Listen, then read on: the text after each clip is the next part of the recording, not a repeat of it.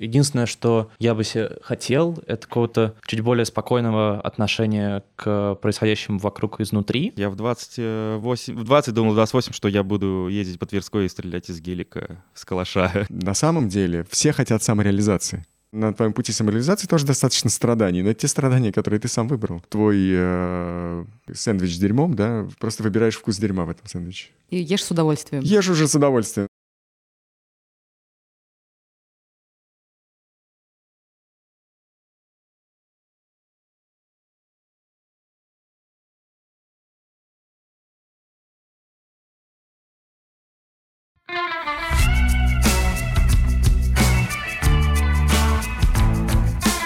Привет, это Радио Аня, и сегодня у нас необычный выпуск.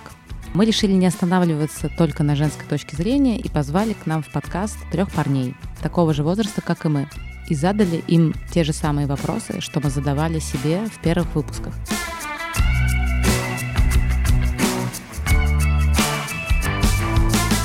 Чего мы собрались? Очень хочется понять, действительно ли есть э, какие-то различия между парнями и девчонками в позиции взросления. Есть такое, например, точка зрения, что девочки взрослеют раньше, да, и считается, что там типа 13-летние девчонки, 13-летние пацаны — это абсолютно разный уровень развития. Например, это стереотип.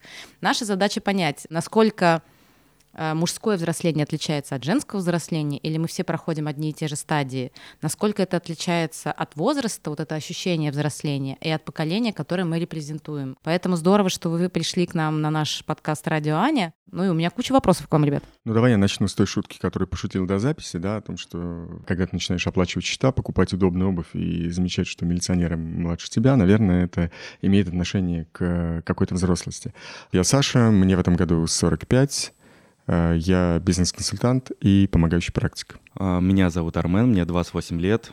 Я считал себя два раза взрослым в жизни. Один раз, когда привлекался а, за свои деяния по глупости. Ну а второй раз, когда у меня была большая покупка в 22, и я такой, вау, вот это, наверное, взросление идет, то, что ты что-то копишь, и в итоге вкладываешь и думаешь, да, наверное, взрослые так делают всю жизнь. Максим? Мне 22 года. У меня такая проблема, что из-за того, что я с 15 лет работаю, у меня неразрывно связано с работой э, ощущение какого-то самовыражения жизни в том числе, неизбежности взятия за, за какие-то решения ответственности, не только за себя, но и за кого-то еще. То есть я не ощущал себя когда-то взрослым. Внутри себя я чувствую так же, как и всю свою жизнь 8 лет назад, например. Парни, а давайте назовем, а, кто на какой возраст себя чувствует. В конце концов, раз уж мы собрались поговорить о взрослости. Психологический возраст. Да, ну вот тебе сейчас 22? Ну да. На, на ну, какой на 20, возраст ты себя чувствуешь? На 22 я чувствую. Я, я просто честно признаюсь, я напомню, мне в этом году 45, я, мне кажется, продолжаю себя чувствовать на 27. Я вот где-то там застрял, в хорошем, ну, все, кто сидят в этой комнате, для меня они, в принципе, ровесники, и мне им где-то примерно 27. У меня сначала было я постоянно говорил 22, а потом вспоминал, что «а, нет, мне 23», «а, нет, мне 24», «а, нет, мне 25». А теперь для меня вот этот чекпоинтом стало 27 лет. Когда меня спрашивают, и у меня автоматически вот мои биологические часы ощущают себя на 27. А я могу предположить, как это работает. Дело в том, что вот 27-28, вот где-то вот этот вот рубеж, это то время, когда человек уже в своей жизни что-то успел попробовать, составить, ну вот опять же, представление о себе, э, сделал несколько, может быть, сложных и неправильных выборов, ну не знаю, побывал в э, негармоничных отношениях, да, может быть, в браке, поменял несколько работ, да, и это вот тот, тот возраст, когда кто-то уже начинает, ну, какую-то такую вторую, может быть, кто-то уже начинает третью жизнь в это время. Когда у меня был Тиндер, я, мне кажется, вот это для меня это была нижняя граница, с которой я рассматривал отношения с кем-то. То есть я понимал, что человек в 27, вот он, скорее всего, уже достаточно взрослый, и с ним уже можно иметь дело, с ним уже можно разговаривать, потому что он уже многое повидал. Есть стереотип о том, что взрослый человек это некий скучный человек, серьезный, ответственный, а, не имеющий возможности, там, не знаю, делать то, что он хочет, и часто должен, подменяется, хочет. Вот такая история, она создает как будто бы ощущение некого такого, условно, раба обстоятельств, то есть человека свободного человека превращается в человека, обвешенного обязательствами, не имеющими возможности жить той жизнью, которую он бы хотел. Мне кажется, взрослый человек Это человек, который с собой как-то договорился. Человек, который перестал искать внешнего одобрения. Человек, который начал принимать себя.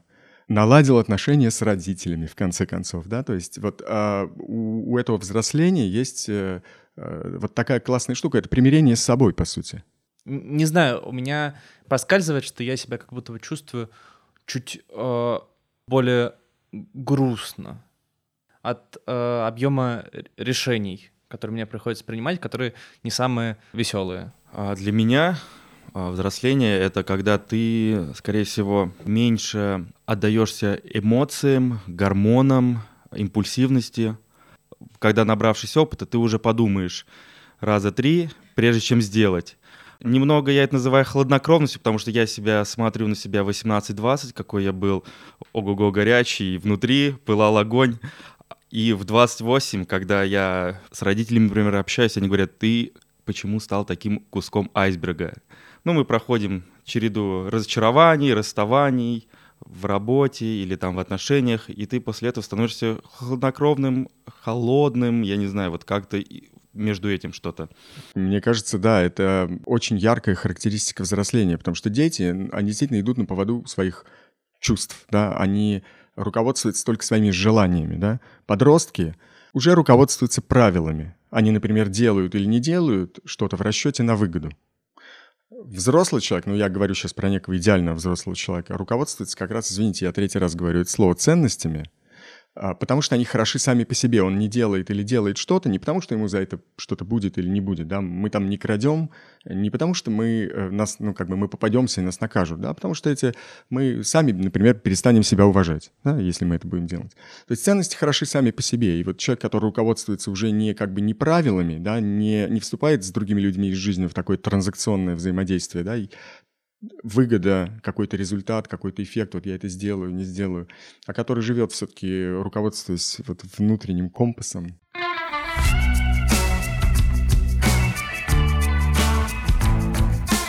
Саша, а ты помнишь вообще какие-то свои ожидания от себя взрослого в 20 лет? Ты себя таким представлял в, в том возрасте, в котором ты сейчас находишься? Я был занят выживанием. Мне кажется, со мной происходили какие-то ужасные вещи, в основном у меня в голове. Мне не очень хорошо жилось. И все, что я хотел, это чтобы мне жилось полегче. Да, поэтому я думаю, что вот в этом смысле я, конечно, свои э, цели достиг. И я хотел бы быть еще более свободным внутренне, более аутентичным, э, более искренним, более уязвимым. Блин, извини, буду как пенсионер говорить. Вот я бы здоровье уже не хотел потерять, потому что возраст, э, он всегда связан с какими-то необратимыми изменениями. Ну, жизнь устроена определенным образом, да. После 40 начинает что-нибудь уже беспокоить. Когда я был помоложе, э, когда я был... Вот такой я, конечно, я тон взял, извините.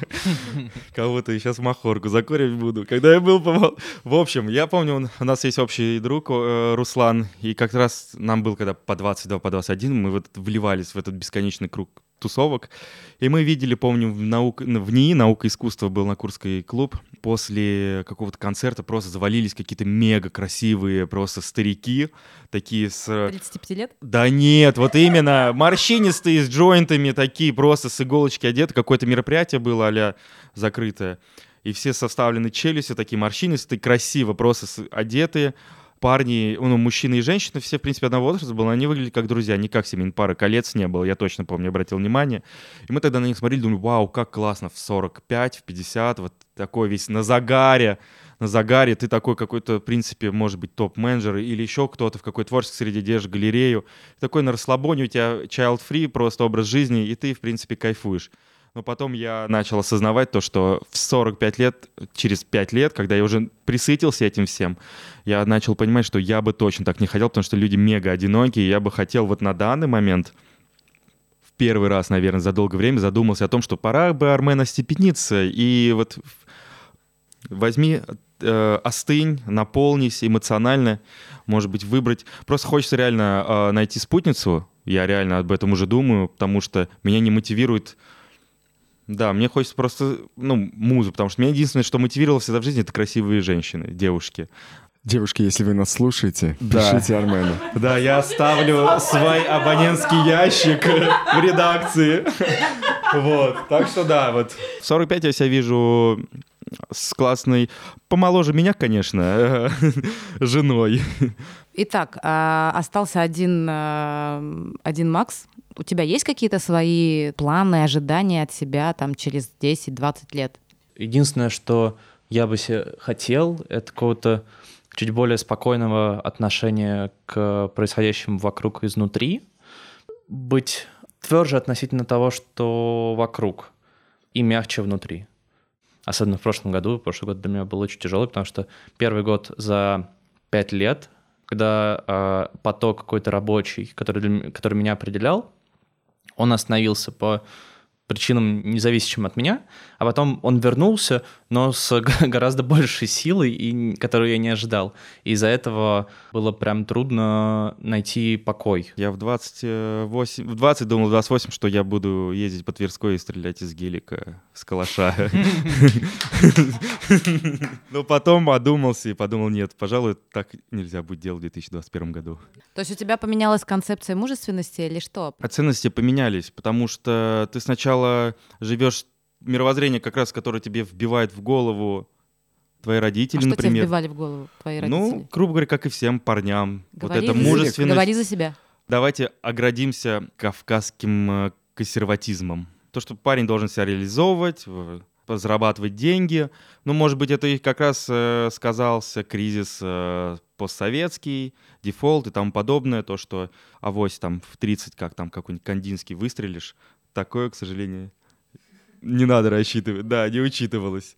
Я это часто видел. Но потом я начал уходить от этой каменности, вот этой кавказской, и, в принципе, начал быть более раскрепощенным. И понял, что, в принципе, моя серьезная рожа никому и не нужна, потому что с кислой миной и так много людей ходит, я лучше буду открытым. А что, что повлияло? Мне интересно просто... Повлияло? повлияла среда, может быть, Среда обитания абсолютно, потому что я... Меня, бывало, даже выгоняли из дома, чтобы я просто походил, потому что я бывал неделями даже не, не выходил из комнаты, настолько я играл в онлайн-игры, MMORPG, занимался созданием сайтов и весил 55 килограмм, и, в принципе, мне ничего не надо было в жизни, вот. И потом я, в принципе, решил как раз сменить, э, пошел в топ-шоп консультантом работать, просто дослужился до window дрессеров. Все тусовки поменяли, ладно, будем честными. Расширение сознания, тусовки. С другой стороны взглянул на мир, какой он есть на самом деле, вот и все.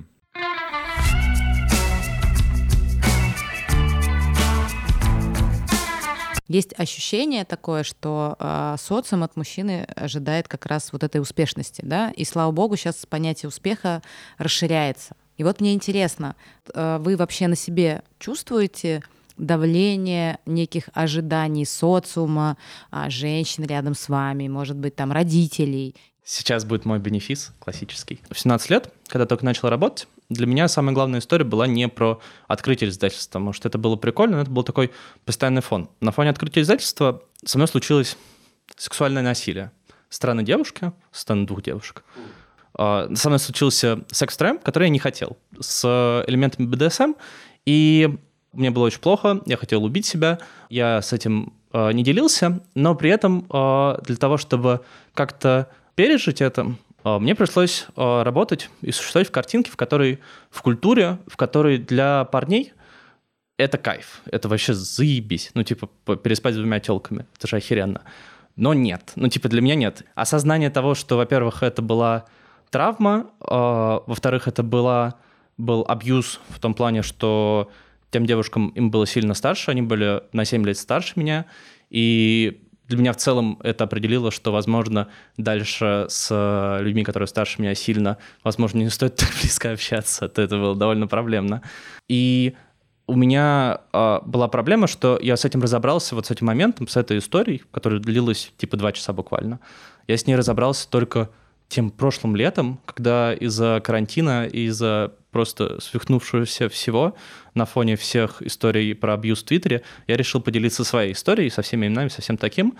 И только тогда меня отпустил, когда я в открытую обо всем сказал, потому что все это время я существовал в тусовке, которая об этом всем знала, в тусовке парней, которые все это знала в культуре, мужской, которая принимает это как, ну, типа, везение, потому что все фильмы, все какие-нибудь шутейки, анекдоты, вот это вот все, ну, типа, это достижение у мужика, а это, ну, типа, ни хера не достижение, это просто событие, которое ты можешь э, относительно того, хочешь ты этого или не хочешь, согласен ты или не согласен, э, можешь по-разному воспринимать. За эти пять лет, пока я работал с этой травмой, продолжаю работать в любом случае с ее последствиями, я ощутил на себе ожидание не от кого-то конкретно, а скорее от культуры того, какими мои должны быть ровесники не в плане успеха людьми, но и в плане того, какими они должны быть мужчинами. То, что мне очень интересно в целом, и то, что, что для меня было довольно сложно, это осознание, грубо говоря, собственной какой-то мужественности в процессе взросления. То есть он у меня связан. Проблемная была вот эта часть.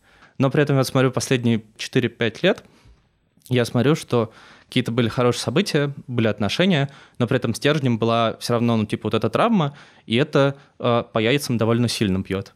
А что для тебя сейчас концепция мужественности? То есть я так понимаю, что основная, основной вопрос э, в том, что если не так, как все, то как-то по-другому достаточно сложно себя определить. Для меня концепция мужественности — это поиск новой концепции мужества, мужественности. Есть история про то, что новая мускулинность, новая мужественность э, против токсичной мускулинности. И сейчас, наверное, в культуре и для меня лично тот этап, когда стратегии старые, условно, мускулинности, которые были не про выбор, а были про то, что ты должен э, заниматься спортом, должен быть самым умным, должен все нести на себе, должен не жаловаться, должен пойти в армию, должен пойти учиться.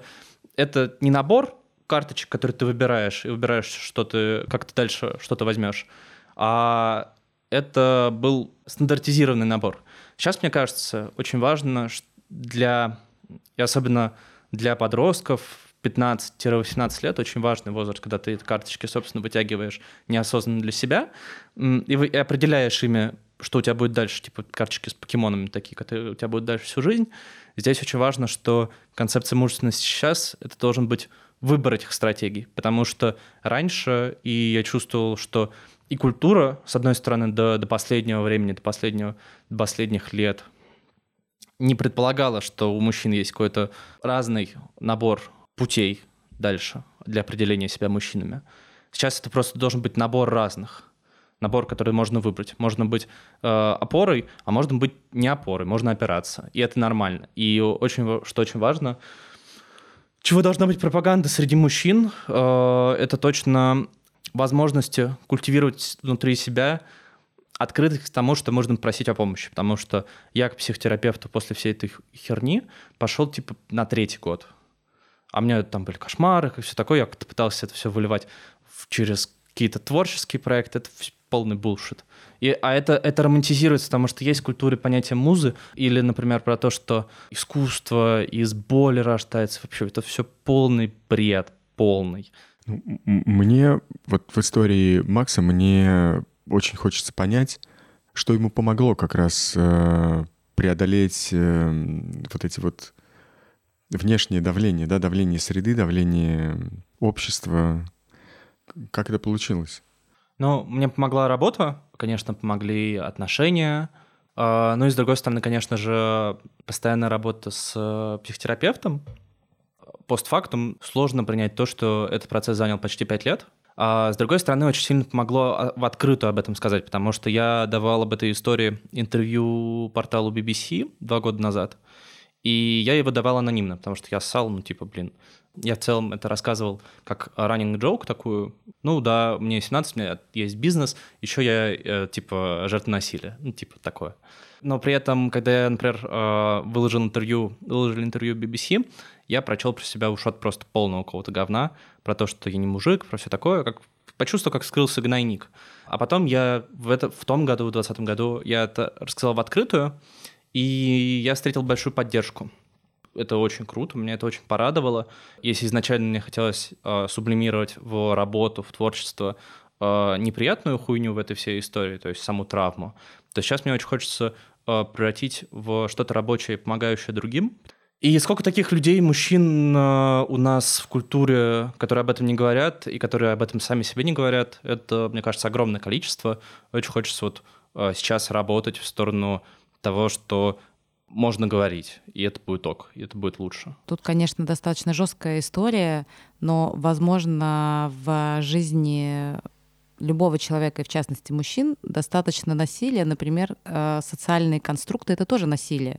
То есть, условно, существуют некие ожидания от человека, и человек все время думает о том, что ему либо стать условно успешным, допустим, либо самореализованным, потому что часто это разные дорожки. Ты идешь на поводу у неких ожиданий, становишься востребованным, там, не знаю, успешным этим человеком, либо ты идешь по воле сердца, условно. То есть, и вот у меня к вам вопрос. Все-таки, а насколько социально-культурные ожидания, в том числе, например, успеха, каких-то достижений к какому-то возрасту, определяет вас, мешает вам? Что вы думаете по этому поводу? Определяли, мешали, как я сказал, у меня хороший психотерапевт. А, на самом деле, когда ты выбираешь э, дорогу самореализации, выясняется, что тебе все, кто по ту сторону, они все все равно тебе даже начинают завидовать. Они, они как раз видят это твой, твоим успехом. То, что ты пошел туда, куда, в общем, они, наверное, пока не могут собраться, вот так осмелиться. У меня сейчас такая развивается вторая карьера, да, я по, по основной профессии я бизнес-консультант, но одновременно я развиваюсь как помогающий практик и занимаюсь просто психологическим консультированием одновременно, учась и уже работая с людьми, помогая людям соединяться с собой. Я понимаю, что у меня была довольно, ну и есть пока еще довольно неплохая корпоративная карьера, и в рамках, конечно, этой карьеры в любой выход из нее должен восприниматься теми, кто внутри, как поражение. И наверняка кто-то так думает. Но на самом деле все хотят, все хотят самореализации. Поэтому любой человек, который выбрал самореализацию, это в каком-то смысле он испытывает даже не давление, а поддерживающее какое-то, ну, восхищение, что ли. То есть самореализация — это свобода? Как бы свободно жить так, как хочешь, а как бы успешный успех — это рабство на путь ну, на... Нет, нет, не совсем так. Но ты все равно не живешь, ну как, у тебя есть возможность выбрать страдания, которые ты как бы готов понести, да, и от того, какие страдания ты выберешь. Ну, это точно так же, как когда ты выбираешь себе партнера, да, ты выбираешь не только человека, с которым ты будешь э, нюхать розы, а ты выбираешь человека, с которым ты будешь ссориться. Но ты понимаешь, что это как бы твой выбор, да? Ты, ты выбираешь там на, на твоем пути самореализации тоже достаточно страданий, но это те страдания, которые ты сам выбрал. Твой э, э, такой сэндвич с дерьмом, да, в который ты вот просто выбираешь вкус дерьма в этом сэндвиче. И ешь с удовольствием. Ешь уже с удовольствием, да, потому что как бы это, это ты понимаешь, что это как бы ну, ведет тебя туда, куда тебе, тебе хочется. Я так понимаю, что это связано с тем, что что-то выбрал ты сам, а что-то тебе условно было навязано, или ты выбрал что-то неосознанно. Поэтому это разные как бы да, сэндвичи это примерно как, как с работами. Мы, мы же, это вот только Максиму повезло. Мы, говорю, наверное, за, мы работники за, за культуры. Раб, мы работники да, культуры. Я в жизни выяснял, что мне нравится методом исключения. То есть я делал то, что-то, понимал, что это мне не нравится, да, как, там имел смелость, например, какую-то оставить. Или не имел смелости несколько лет оставлять, да, или там много лет это оставлять. Слушая тебя, понимаю, что все-таки есть какая-то, наверное, зависимость от возраста, как минимум а, зависимость от а, контекста, в котором ты был рожден. Второй раз замечаю о том, что поколение условно 20-летних гораздо быстрее нашло э, дорогу к своему пониманию себя, когда уже воспитывали не по Споку, а по Петрановской, и когда человеку давали свободу э, себя почувствовать и себя самого э, создать, а не просто занимались жестким управлением, воспитанием через ремень и пряник. И есть ощущение, что а люди поколения там, 2000-х, 90-х, 2000-х имеют потенциал быть гораздо более счастливыми быстрее. Аня, я прям чувствую, э, последние 15 лет, когда я вижу 20-летних, ну, а, как каждый раз это новые 20-летние, да, я понимаю, что они уже намного умнее, талантливее, быстрее, сообразительнее, чем я. Что касается возраста, могу сказать за себя, что у меня как бы идеальный возраст, который я вот себя как-то воспринимала, он тоже где-то про 28-29 лет, но он объясним для себя, я это объясняю иначе. Ты уже не щегол, тебя перестали как бы тыкать э, лицом в то, что ты еще не знаешь, у тебя нет опыта, ты ничего не можешь. Докажи сначала, что ты вообще там как бы сформировался и что-то соображаешь, а, с одной стороны, то есть ты уже, у тебя есть какой-то опыт, ты можешь там чем-то условно прикрыться или что-то даже там сказать в ответ. Но ты еще, тебя жизнь еще не поддостала, и ты еще как бы весь на огне, весь э, тусишь, у тебя еще э, дофамин вырабатывается достаточно, тебе от всего еще кайфово. Натурально вырабатывается. Да, и ты э, как бы еще не, не приобрел столько жизненного опыта, когда он тебя начинает уже ограничивать, например, когда ты говоришь, ой, не, не пойду на эту тусовку, как бы там будут все равно одни и те же лохи. Ну, неважно, что ты будешь делать вместо этого, ты просто понимаешь, что ты уже знаешь, что может произойти здесь, здесь, здесь, здесь, и начинаешь от этого типа а отказываться. А потом я поняла, что вот эта вот позиция ни к чему классному меня не приведет, и началась вторая молодость. Возможно, это как бы осознанная молодость. Мне кажется, что это слово не про молодость вообще.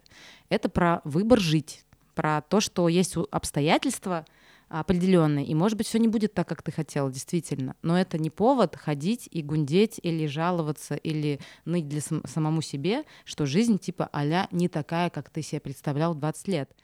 Кстати, я хотел бы добавить по поводу вот этих нытиков, потому что я вот сейчас сидел, вспоминал и понимал, что мой круг общения, по крайней мере, вот в долгое время был э, люди младше меня на лет пять, потому что когда я общался со сверстниками, хотя, в принципе, ребята были кто-то из творческой среды, кто-то из обывателей, грубо говоря, будем так обзывать, извините меня, пожалуйста, и, в общем, а, все встречи, и даже если это какое-то совместное проведение досуга, это все сталкивалось с том, что люди пытались тебе проецировать свои проблемы. И это такие проблемы, которые ты, в принципе, может быть, когда-то видел у постсоветских людей. И ты понимаешь, что у людей вот это отпечатывается, и ты думаешь, как-то мне некомфортно с ними. А я не понял в итоге, тебе нравится тусить с теми, кто младше? Или... Ну, по крайней мере, я сейчас уже остепенился, и это насмотренность, знаешь, когда ты слишком все как бы тусовки перевидал, когда вы тусили с четверга по воскресенье.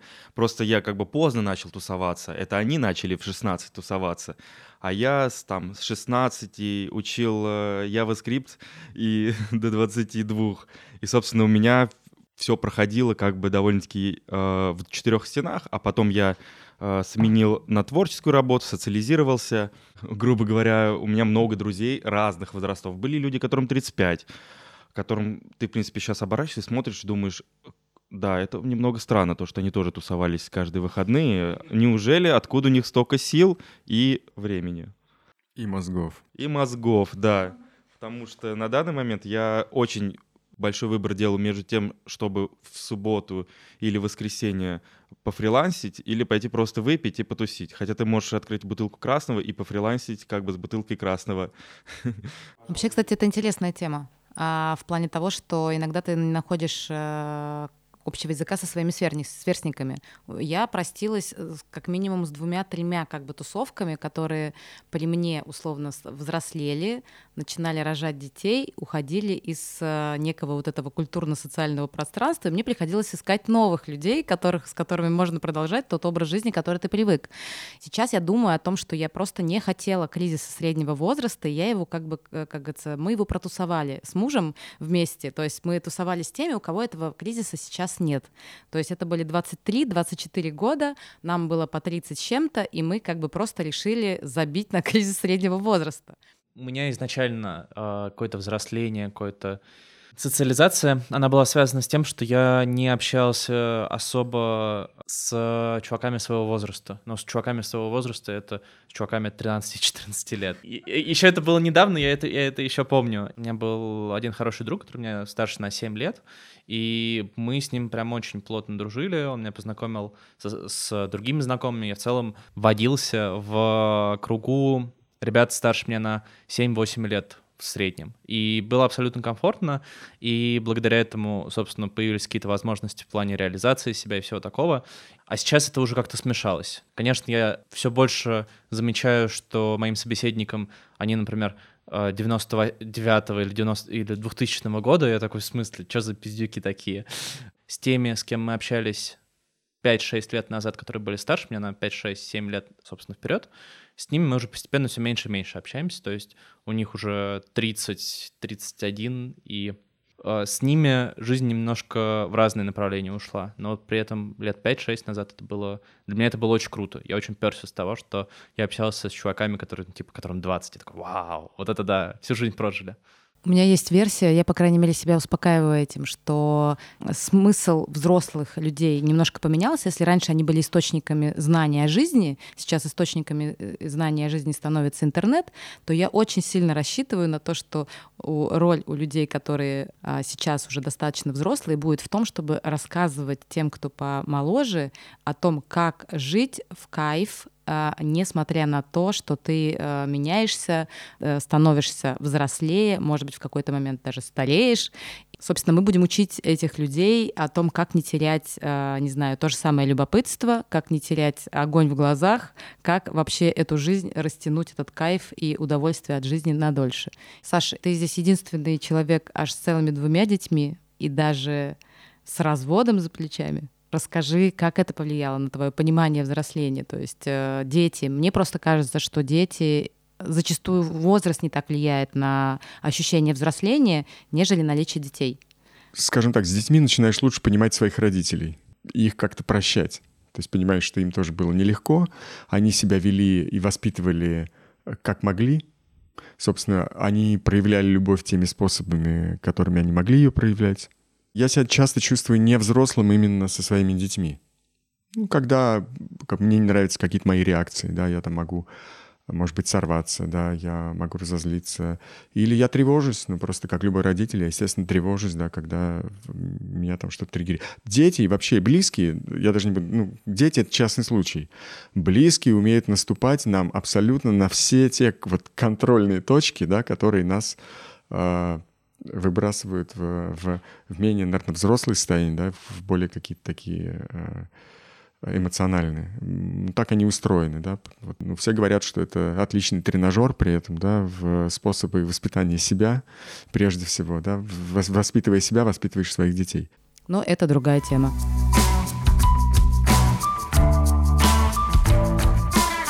Спасибо, что были с нами. Это наш первый эксперимент, и нам очень интересно узнать, насколько он удался. Слушайте, комментируйте, не забывайте рассказывать о нас тем, кому это действительно важно.